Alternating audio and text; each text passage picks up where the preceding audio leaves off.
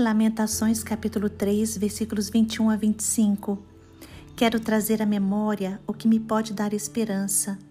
As misericórdias do Senhor são a causa de não sermos consumidos, porque as suas misericórdias não têm fim, renovam-se cada manhã. A minha porção é o Senhor, diz a minha alma. Portanto, esperarei nele. Bom é o Senhor para os que esperam por ele para a alma que o busca.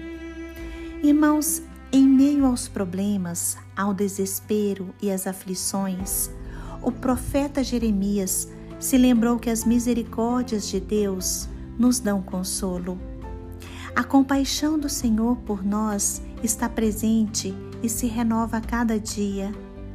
Mesmo diante das dificuldades, devemos nos lembrar do amor de Deus por nós do seu cuidado, da sua bondade e principalmente do seu cuidado para com os que confiam nele.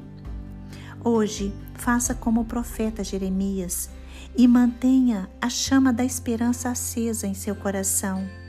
Confie no Senhor. A crise, os problemas não vão durar para sempre.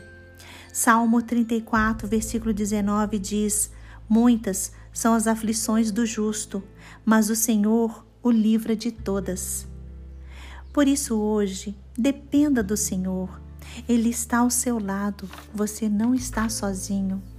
Tenha certeza da presença do Espírito Santo com você, trazendo restauração, trazendo consolo, trazendo esperança.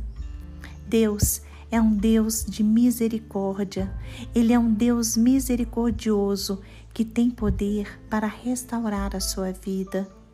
Clame a Deus por força. Clame a Deus por amor, clame a Deus por saúde, clame a Deus pelo seu emprego, clame a Deus por todas as suas necessidades e encontre consolo em Jesus Cristo. Tenha esperança, o Senhor é com você.